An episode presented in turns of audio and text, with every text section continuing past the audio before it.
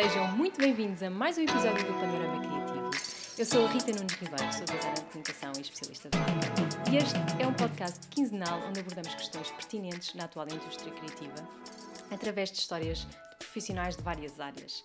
A convidada de hoje é Inês Ayer, ela é designer e diretora de arte.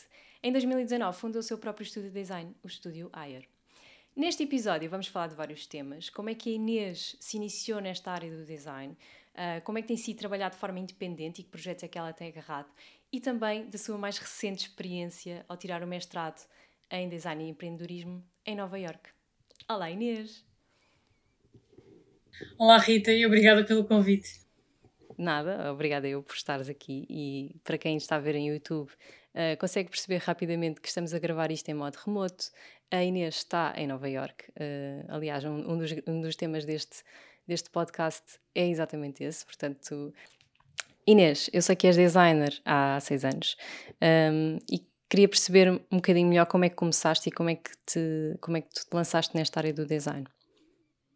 Um, então, eu tenho um, um background também muito com interesses em áreas muito diferentes.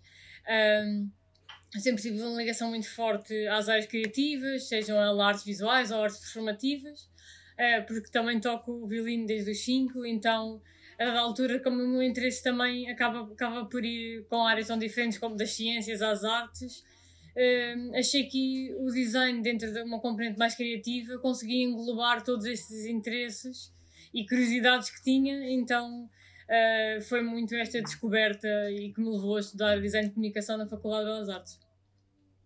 Eu sei que uh, tu procuras uh, estar envolvida em projetos no âmbito do design de uma forma 360, um, ou seja, procuras se calhar estar no, nos projetos de uma forma um bocadinho mais profunda, um, mais além daquilo que muitas vezes as pessoas ou, ou, as empresas identificam como, como o trabalho do designer. Um, não sei se, se queres falar um bocadinho sobre, sobre essa perspectiva da qual eu também partilho. Claro, um, eu sinto que a disciplina do, do design tem vindo a crescer e a ser conhecida de, do grande público de uma maneira muito diferente nos últimos anos. Um, e sinto que muitas das vezes o nosso papel enquanto criadores é diretamente, relacionado com uma camada meramente visual e que acaba por cobrir outra ideia ou outro pensamento, o produto que foi produzido por, por outra equipa ou por outro tipo de pensadores. Mas eu sinto que eh, cada vez mais, enquanto designers, temos muito mais a oferecer. Um, e eu acho que, pelo menos no meu caso, gosto de estar sempre presente desde o início do projeto, seja uma componente mais estratégica, pensar de, ok, temos este problema, como é que conseguimos contribuir um, de uma maneira diferente e mais expansiva possível. E acho que conseguimos fazer uma entrega e entrar num diálogo com outras áreas que têm um valor muito maior do que um valor puramente estético.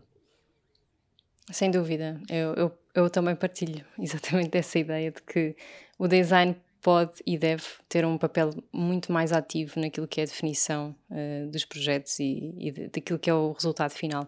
Porque não só pela forma como tu pensas enquanto designer, uh, outra, outras, outras ideologias, por exemplo, o design thinking, que também são aplicados a outro tipo de, de, de áreas, são, são, aproveita, as pessoas aproveitam o nosso pensamento enquanto designer, enquanto criativo, para aplicar noutros tipos de projetos, portanto faz todo o sentido que o próprio designer, o próprio criativo tenha essa oportunidade de contribuir para os projetos. Um, dito isto, o teu mestrado em design e empreendedorismo é uma, uma área que se calhar não é tão óbvia, uh, não é? Design e empreendedorismo pode não, não estar diretamente relacionado, mas o teu mestrado faz exatamente essa ligação e explora exatamente um, como é que o design e o empreendedorismo podem estar de mãos dadas. Um, antes de mais, gostava de perceber quais é que foram os motivos que te levaram a fazer um mestrado em Nova Iorque, ou seja, Portugal não tinha aquilo que tu querias, uh, se calhar na Europa também não era bem aquilo que tu querias, decidiste ir para Nova Iorque, como e porquê? Um, eu na altura, eu já, como tinha referido no início, uh, já estava a trabalhar eh, enquanto designer uh, nos últimos quatro, quatro anos, depois dos dois anos que, que já fiz aqui. Um, e apesar de já estar, ou seja, tinha tido várias experiências de trabalhar em agências, em estúdios mais pequenos, em projetos mais de consultoria, ou seja, tinha um, um entendimento maior da área e sentia muito confortável já com o meu próprio estúdio a, fazer, a dirigir uh, completamente o projeto numa ligação direta com o cliente e senti que já tinha essa autonomia e que apesar de estar tudo a correr uh, bastante bem, não, não me posso queixar, os projetos funcionam, são sempre diversos. Também tive a oportunidade de colaborar uh, a partir de Portugal uh, internacionalmente com mais de 80, 80 projetos até agora, com, em, em, do, em 10 países diferentes. E, e é, é, mesmo uma sorte poder ter uma prática deste tipo, mas senti que hum, me faltava um conhecimento um bocadinho mais de componente de tanto business, mas também que me desse outro tipo de estrutura que eu senti que ainda não tinha e senti que era o momento certo para dar o passo para um mestrado que também me conseguisse perceber, ok, agora que eu já tenho uma prática mais estabilizada enquanto estudo de design, como é que eu posso crescer e ir para até para o mundo das startups ou para o empreendedorismo de uma maneira diferente. Um, em relação à escolha de Nova York, eu uh, candidatei-me a vários mestrados e fui aceito tanto na Europa como cá. E na altura senti que até o próprio impacto, apesar de ser um investimento muito maior, achei que o, o próprio o retorno, eh, o tipo de uh, conexões que podia fazer cá, a própria experiência de viver numa cidade que tem um, um ritmo completamente diferente, seria, lá está, um, e que eu espero vir a retornar, seria um investimento que me teria, teria um crescimento num espaço de curto tempo muito maior. Uh, então decidi fazer, fazer essa aposta. A questão do empreendedorismo e é muito interessante porque eu acho que na Europa cada vez mais uh, as pessoas começam a ter essa noção, mas nos Estados Unidos, tal, talvez por também terem inventado muitos desses conceitos do, do branding, do marketing, acho que conseguem prever e ver o valor do design uh, enquanto o valor acrescentado e não com, com, como um nice to have, que eu acho que acaba por acontecer muito uh, noutros contextos, especialmente em Portugal um, onde muitas vezes esquecem de, de casos de designers empreendedores que muitas vezes pensam que o empreendedor o caminho mais, mais óbvio para o empreendedor é alguém que estudou gestão ou que uh, teve a disciplinas de pensamento diferentes. Mas se pensarmos, por exemplo, no fundador do Airbnb, uh, o Airbnb foi fundado por dois designers uh, que, cujo a sua ferramenta era esta ferramenta da comunicação e que conseguiram expressar e levar a sua mensagem, que eu acho que é uma das nossas grandes uh, ferramentas, e construir um, um negócio e uma, uma forma de pensar e expressar de, completamente diferente. E acho que quando. Lá está, é o tal perfil de empreendedor que não é tão comum, mas eu sinto que com programas como este que eu estou aqui a terminar, um, é possível criar esta uh, esta nova fornada de, de pessoas que se sentem também à vontade em transmitir esse pensamento. Porque eu sinto isto também, mudando aqui um bocadinho o assunto, nas equipas uh, que trabalhava, principalmente em agências uh, portuguesas, que muitas das vezes o papel de alguém que ou estudou marketing ou era project manager era visto com muito mais valor do que um designer em que Claro que muitos designers eh, querem se focar só numa parte mais visual e estar mais no, na componente do craft, e isso é completamente válido, mas acho que muitas das vezes há muitas pessoas que sentem que, ok, tenho este valor criativo e também sou uma boa gestora e também consigo fazer, dar um valor muito maior, mas as agências ah, muitas vezes esquecem-se que esse papel é é, é visível para todos e não valorizam o suficiente os designers que têm a trabalhar para, nas, nas equipas. Não é só não valorizar, ou seja, eu acho que também tem a ver com o facto de não lhes darem oportunidades ou capacitação uhum. para que eles também se sintam confiantes a, ser, a ter uma vertente se calhar mais empreendedora. Um, claro. Porque se tu não explorares isso e também ninguém te der uma oportunidade dentro daquilo que é o teu molde, o teu scope of work, né? onde, onde tu trabalhas, também não vais conseguir fazê-lo. Ou então tens um projeto uh, à parte e tens um, tens um pequeno trabalho extra após o teu, o teu trabalho laboral onde possas expressar esse teu lado mais empreendedor, mas realmente se não houver essa disponibilidade para aprender e também para, para nos desenvolvermos, não vais conseguir fazê-lo. Portanto, aí uh, acho que é muito interessante essa tua vontade de, de quereres aprofundar. Faz todo o sentido. Um, dado o teu, o teu background e também teres o teu próprio estúdio, obviamente queres continuar a crescer e queres, queres que o estúdio tenha uma dimensão se calhar maior ou que uhum. os projetos que abraço sejam com maior impacto. Um, e é interessante ver, ver essa, essa vontade e, e, e porque é que tu, tu vais para fora à procura de não só de conhecimento como também de, de uma experiência de vida que depois te vai dar estaleca, por assim Sim. dizer, um, para futuros projetos. Pá, dito isto, tu, eu, eu sinto que do que estou a ouvir vale muito a pena, seja em Nova Iorque, seja onde for, investir num, num, num, mestrado ou numa formação, não, não tem que ser necessariamente académica. Sim, exato. Eu acho que também uh, depende muito de, do ponto de, de situ, da situação da vida de cada pessoa e, e o que resulta para uns não, não resulta necessariamente para outros. E também é importante dizer que, normalmente, também quando falamos de experiências fora e etc., muitas das vezes há este olhar também para quem está a ver de fora, que é sempre, parece sempre tudo muito muito incrível, demasiado aquela componente de sonho também, mas é impossível, é, eu acho que é importante também dar uma perspectiva realista de que hum, todo, este, todo este investimento e este trabalho custa muito e são muitas horas de. Ou seja, uh, uh, especialmente falando aqui, a vida não é nada fácil e há muitos obstáculos. e acho que lá está, são estes, são estes obstáculos que conseguimos ultrapassar que nos fazem pensar de outra maneira e também ver eh, as pessoas de outra forma. Mas estás a falar a nível eh, de, por exemplo, fazeres uma mudança durante um ano para os Estados Unidos e estudar, tipo a nível de visto, estás a falar a nível de, de obstáculos de língua, de percepção, de experiência? Sim, eu estou a falar essencialmente todos os obstáculos. De, só, eu acho que e até é estranho pensar nisso, mas muitas das pessoas que às vezes entram em contrato comigo e, e, e gostavam de vir para cá acham que toda a componente burocrática de visto e etc. é muito fácil e não é.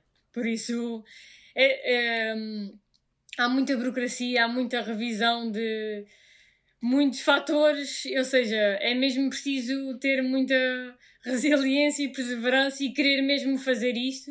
E mesmo depois estando cá, o custo de vida aqui é altíssimo, uh, e é preciso um, também fazer uh, bastantes sacrifícios para conseguir ultrapassar uma série de situações.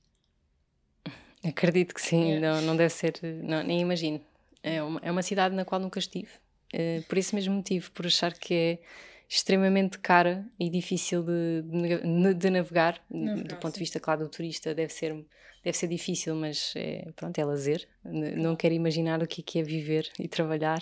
Sim, mas agora com esta é. conexão também tens que vir cá visitar. Era uma, é uma boa ideia. Temos que combinar isso.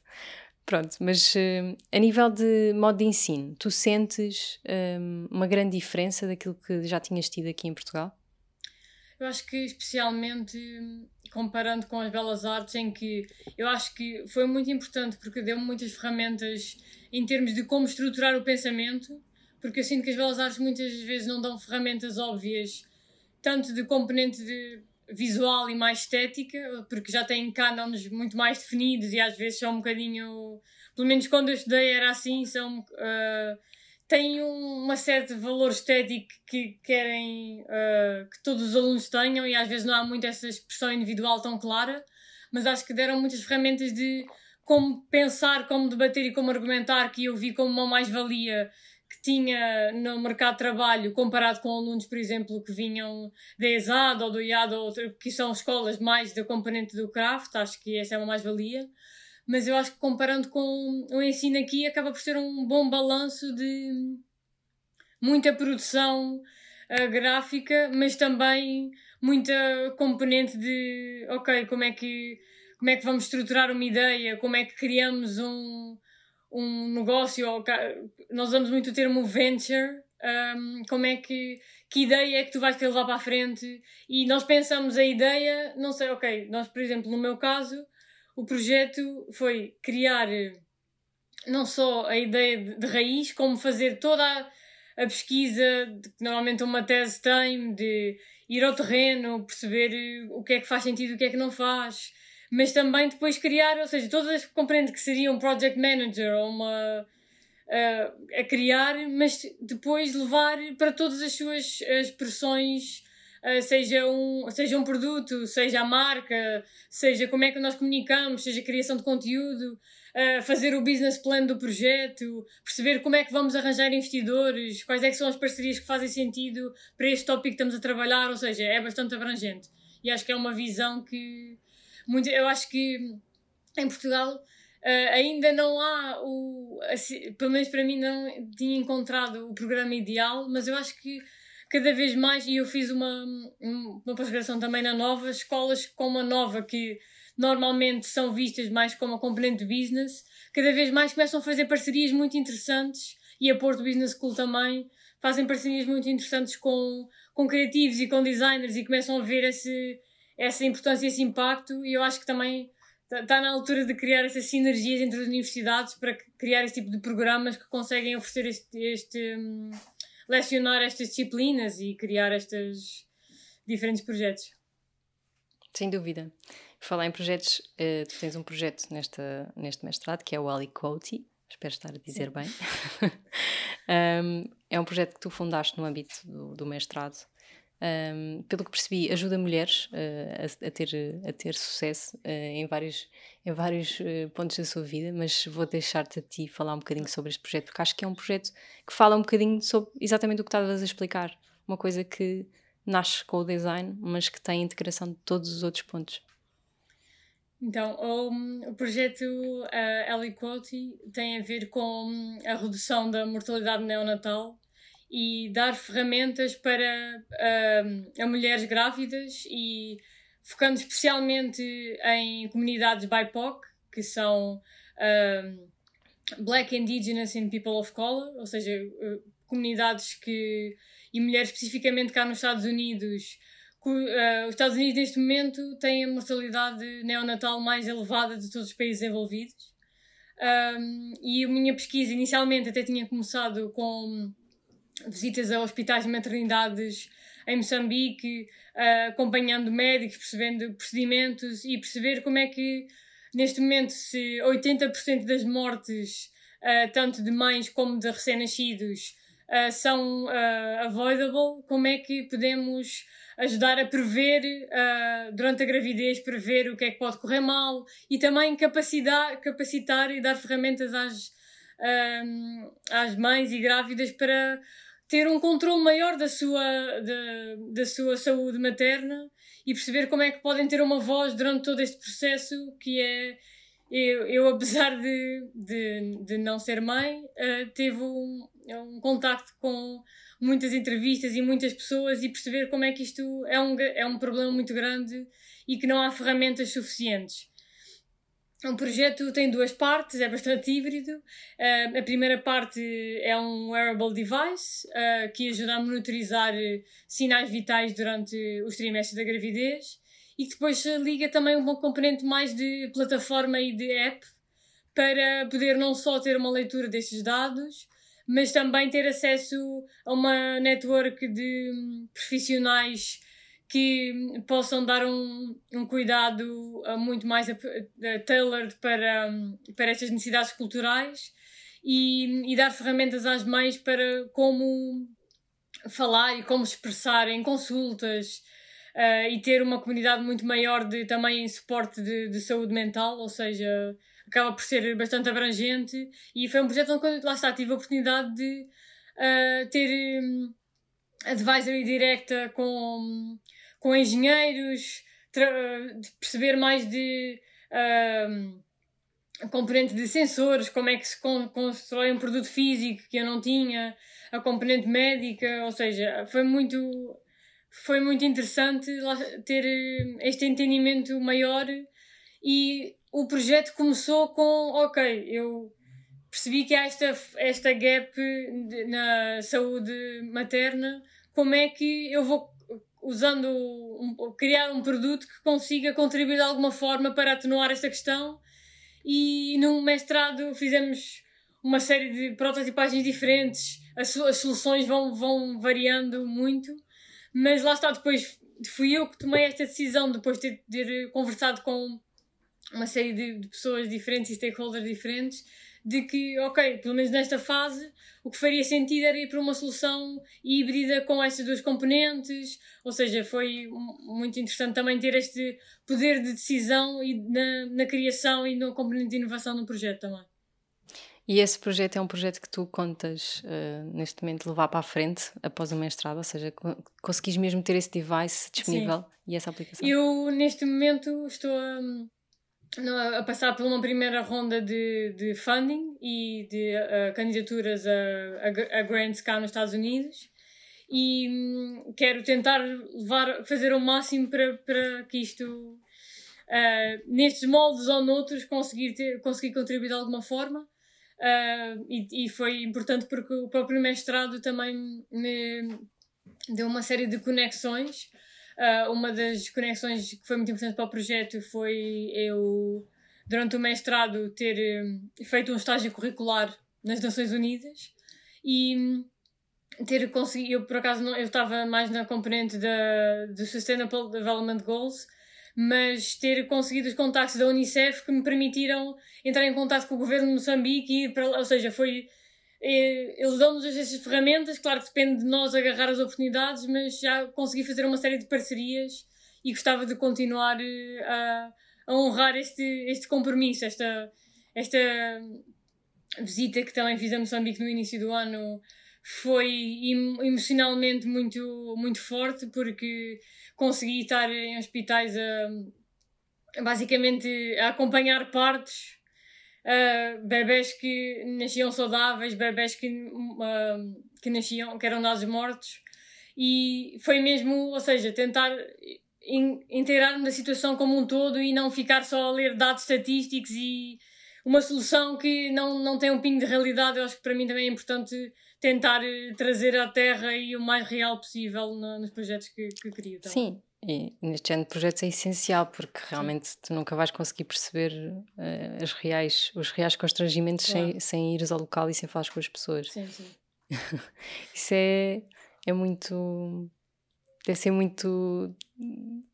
Não sei. De, tocar muito numa pessoa, uh, ao nível emocional mesmo, porque não, não deve ser fácil assistir a, partes e, e estar ao lado de pessoas que estão muitas vezes a sofrer, não é? Se, ainda por cima, se há, neste caso, esta, esta possibilidade de tantos bebés morrerem à nascença, uh, não deve ser fácil a nível emocional, mas também acho que é um excelente exemplo de como o design uh, tem que se aprofundar em várias temáticas para, para, poder ter um papel importante. E agora estás a tratar deste, deste tema, um, ehm, amanhã poderias estar a tratar de outro tema completamente diferente uh, e tens que, por exemplo, sei lá, estavas a fazer uma aplicação para carros, portanto ias ter que provavelmente te aprofundar nesse mundo, na indústria, na, naquilo que eles fazem, portanto é é exatamente esse o papel que o design deve ter neste género de projetos e, e por isso é que é importante estar logo no início. Olha, vamos continuar a acompanhar uh, o teu projeto e ver se, se consegues levá-lo o mais longe, longe possível e, e, espero que consigas chegar ao ponto em que desejas nesse, nesse projeto. Se alguém quiser confinanciá-lo, isso é possível? Sim, eu neste momento estou a preparar também uma componente mais de crowdfunding e devo anunciar em breve nas, nas redes sociais do projeto também, que é Pronto. no Instagram através de aliquoty.health. Pronto, quem quiser acompanhar este projeto e ajudar este projeto já sabe, pode seguir. Uh, eu vou deixar também essa descrição aqui no, no episódio Obrigada. para qualquer pessoa que, que ouça isto, que estiver curioso com este projeto. Assim pode seguir de uma forma mais fácil.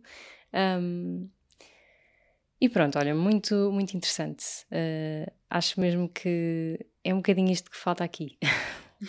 é exatamente isto que acabaste de descrever: é teres a possibilidade, as ferramentas e, e darem-te a rampa de lançamento para poderes fazer este género de parcerias, que é, que é aquilo que no fundo tu estás a tirar como o maior benefício de toda esta experiência.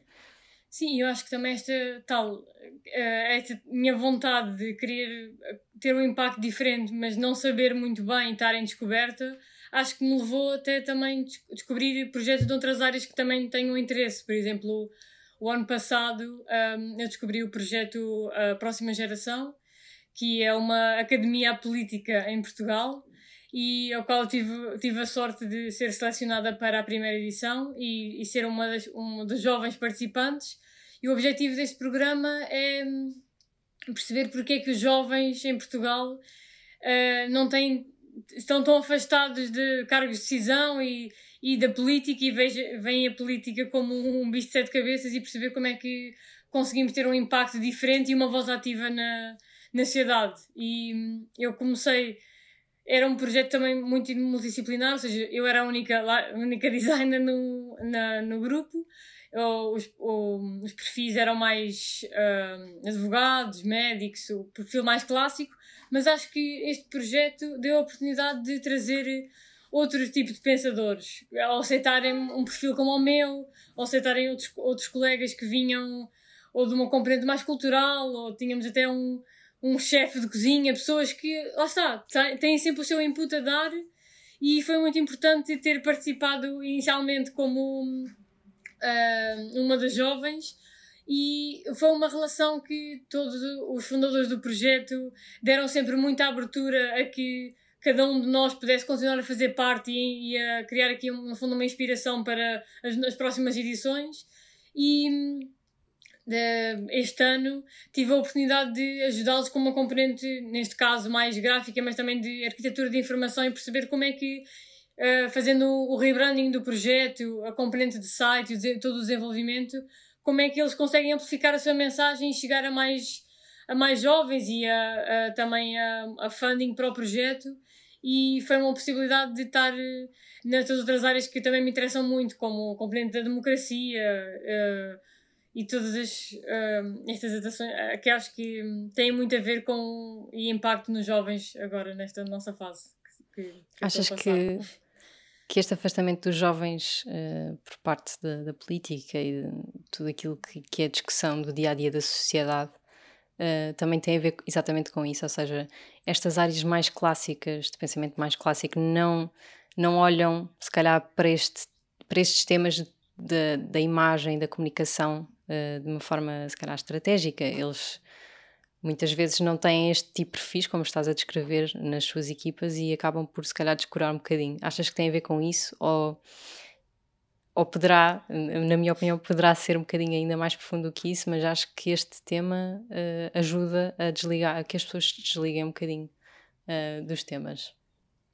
Sim, eu acho que enquanto a nossa geração é muito acredita muito em causas e, e, uh, e às vezes vai mais pela a causa das ações climáticas ou igualdade de género e muitas vezes esquece do todo de que nós somos também temos um papel que pode influenciar os decisores políticos e quanto mais nos mostrarmos interessados e, e estabelecer diálogo e tendo perceber como é que podemos contribuir, melhor também, mais plural vai ser essa democracia.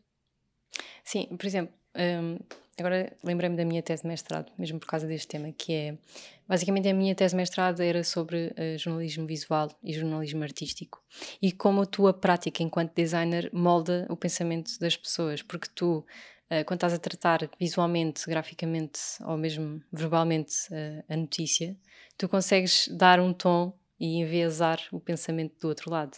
Portanto, eu acho, acho que aí. Por isso é que eu estava a dizer que achava que é um bocadinho mais profundo do que isso, porque a partir do momento em que uma próxima geração ou outro tipo de, de associação ou de movimento uh, tem uma postura sobre a comunicação, sobre a sua imagem, que se calhar não lhe dá a relevância estratégica que deveria dar, à partida já estás a, já estás a tomar uma decisão por não tomares uma decisão, percebes o que eu quero dizer? Sim, e, sim. E esse tratamento não tem qualquer pensamento, uh, esse tratamento da imagem não tem qualquer pensamento estratégico por trás. É o, é o que tu achas, é o achismo do que é, que é melhor. E quando tu começas a olhar para as coisas de uma forma um bocadinho mais holística, talvez consigas puxar o público que tu que realmente queres puxar e, e trazê-lo para a conversa. Mas isso, esse próprio puxá-lo e trazê-lo para a conversa já é um bocadinho aquilo que estava a dizer de já estás a, a moldar a forma como as pessoas estão a, perce a perceber a tua informação que é um bocado este papel. Imagina, se tu tiveres uma, uh, uma crença política muito forte e estiveres a fazer um trabalho onde te é dada a liberdade de expor a, a informação de uma determinada forma que te ajuda, uh, por, por assim dizer, uh, a confirmar a tua crença, tu vais fazê-lo. Enquanto pessoa, é, é, é normal, é muito difícil tu seres imparcial e o jornalismo tem um código de imparcialidade, deves ser imparcial naquilo que comunicas, mas se calhar depois vais ao design e não tens nenhuma base ética que te ajude a ser imparcial ou que te. Sim. Estás a perceber o que eu quero dizer? Uhum. Parece que nós estamos em tantos temas importantes enquanto, neste caso, enquanto designers, um, mas depois não existe aqui uma base, um, se calhar, ética da nossa profissão que nos consiga também ajudar um, a não influenciar de forma Sim, negativa. Eu acho que nós temos um, um papel fundamental, para o bem e para o mal, também na, no moldar do, da percepção.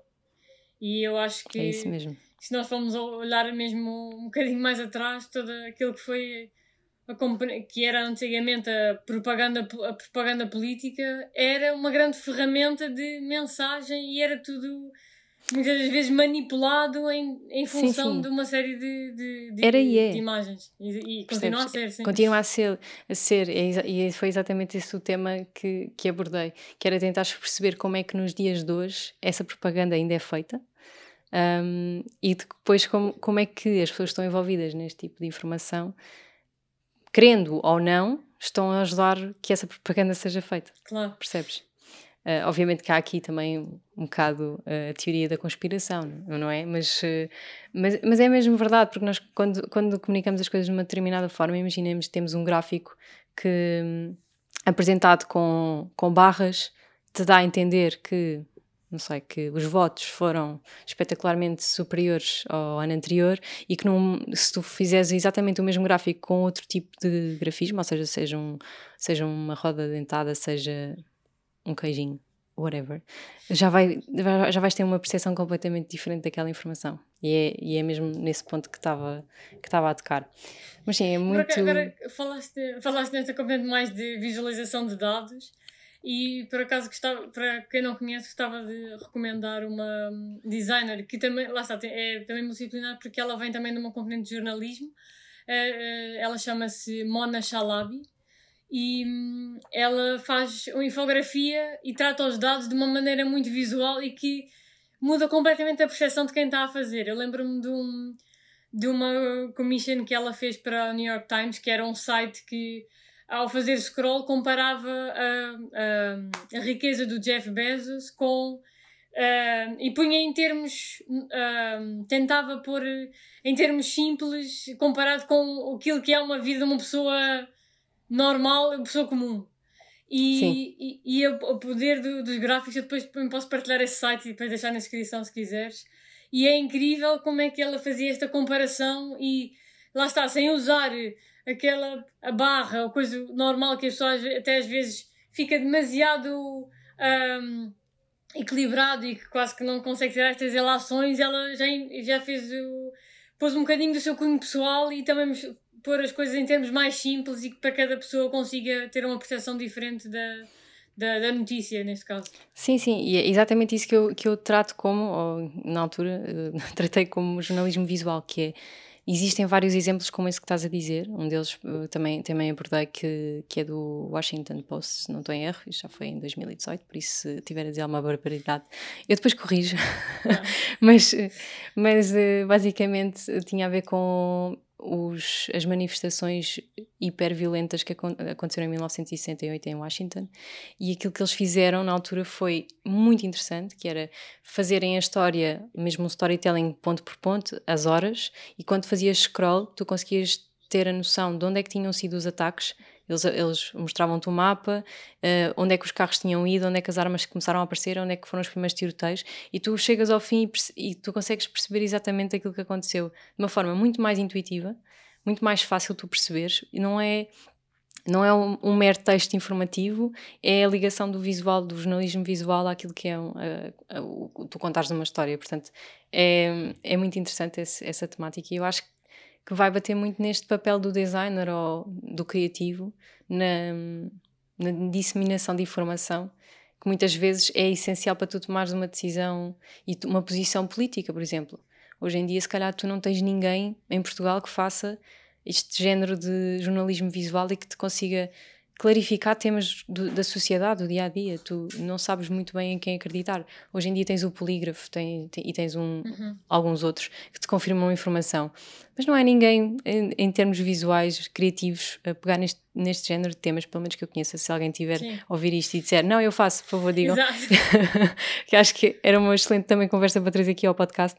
Mas, mas é mesmo verdade, porque se calhar nós estamos tão afastados enquanto disciplina, enquanto área de design, deste, deste tipo de conversa política e pública. Nós temos as nossas ideias, mas se calhar não, não nos estamos envolvendo na comunidade o suficiente para as partilhar. Eu acho que Sim, o tema é e eu acho que um, uma das ferramentas, como estavas a dizer, que, que eu acho que muitos designers têm muito bem desenvolvido é a questão do storytelling, de contar uma história e uh, apresentar-te um, uma ideia ou vender um produto de uma maneira em que tu és mesmo transportado para, outra, para outro plano porque estão a contar uma história e estão a dar um. A mostrar uma perspectiva que é completamente diferente.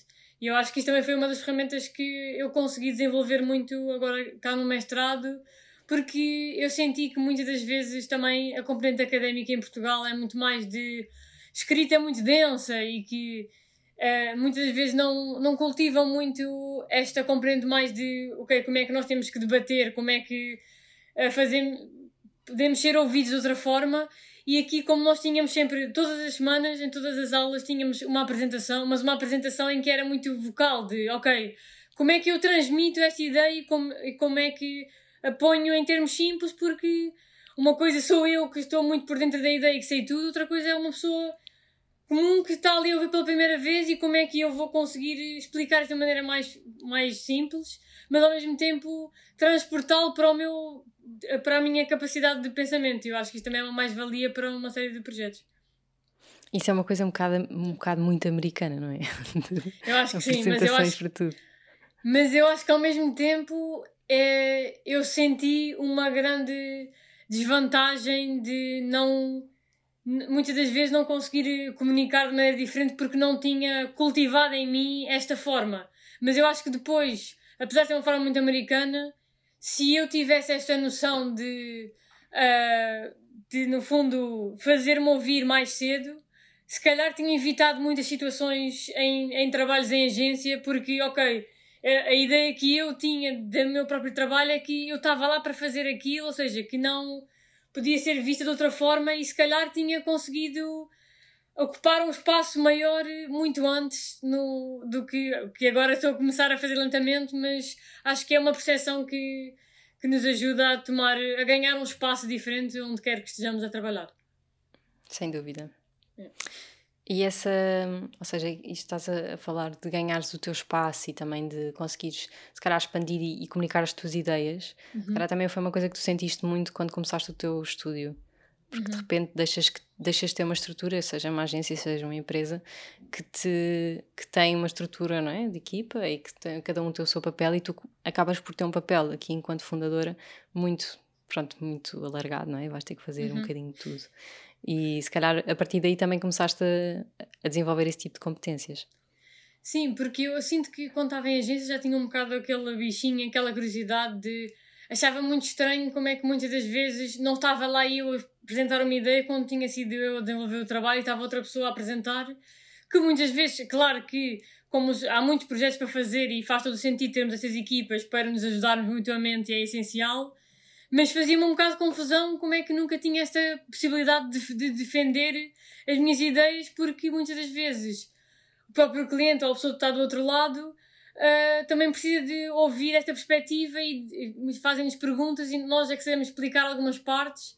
E eu senti que este contacto mais direto, ao menos dava-me esta plataforma de, ok, Uh, podemos aqui debater e perceber, ok, isto não está a funcionar e como é que em conjunto conseguimos chegar a uma solução que faça mais sentido para todos. Porque muitas das vezes os proje projetos mais de, com clientes mais, mais estabelecidos, eles conhecem o seu produto muito melhor do que nós e nós muitas vezes podemos ter uma sensação errada e este só, só chegando a este diálogo no momento é que conseguimos criar a solução que é mais que faz um fit melhor para o projeto, porque muitas vezes temos uma ideia de ah, não, isto é que vai funcionar, mas nós não temos um entendimento total do projeto, por isso eu acho que é também muito importante sermos envolvidos neste, neste tipo de diálogo e de defesa do projeto. E, por exemplo, hum, tu hoje em dia, quando, quando, tens um projeto no teu estúdio, consegues fazer aquilo que estávamos a falar há, há pouco, um, que é tu aprofundares e acompanhares, por exemplo, uma empresa ou uma prática qualquer do projeto. Consegues fazer esse, esse lado de pesquisa e investigação numa fase inicial ou é uma coisa que não é muito comum e que do lado do cliente é sempre vista como estranha? Eu acho que varia muito, com, com as necessidades e há sempre projetos muito diferentes, é sempre preciso arranjar um equilíbrio, mas eu acho que cada vez mais uh, há uma grande abertura para, desde que haja tempo suficiente para investimento para criar uh, este componente de pesquisa inicial e também dar um. Porque eu acho que muitas das vezes os clientes, quando procuram um trabalho, também querem, não, não são muito vocais nesta, ao exprimir esta necessidade, mas querem muito que uh, nós as, façamos esse papel de ajudar e direcionar, apesar de não verbalizarem. Uh, e acho que cabe-nos a nós perceber que também quando é que é o momento certo, porque há projetos que precisam disto e há projetos que não, por isso também é um bocadinho avaliar caso a caso. Sim, sem dúvida. Mas a tua experiência nesse sentido tem sido positiva, mas sempre vista a caso a caso, não é? Sim, Mas pronto, isso também é a parte boa de teres um estúdio. Podes, se calhar, se calhar fazer uma triagem daquilo que, claro. que te chega, não é? E os projetos que realmente queres agarrar, e se aquilo tem, pá, tem, os, tem os componentes que tu, com, com os quais tu te identificas. Um, e que Sim, eu acho que também é? foi por isso que durante estes três anos a ideia foi também é uma equipa pequena, acabamos por ser três e depois ir, ir tendo um, uh, fornecedores específicos para diferentes uh, colaborações específicas que o projeto necessita. Mas por isso é que até agora a, a, ideia também foi ter uma dimensão que nos permitisse fazer esse tipo de gestão e, e perceber quando é que faz sentido ou não.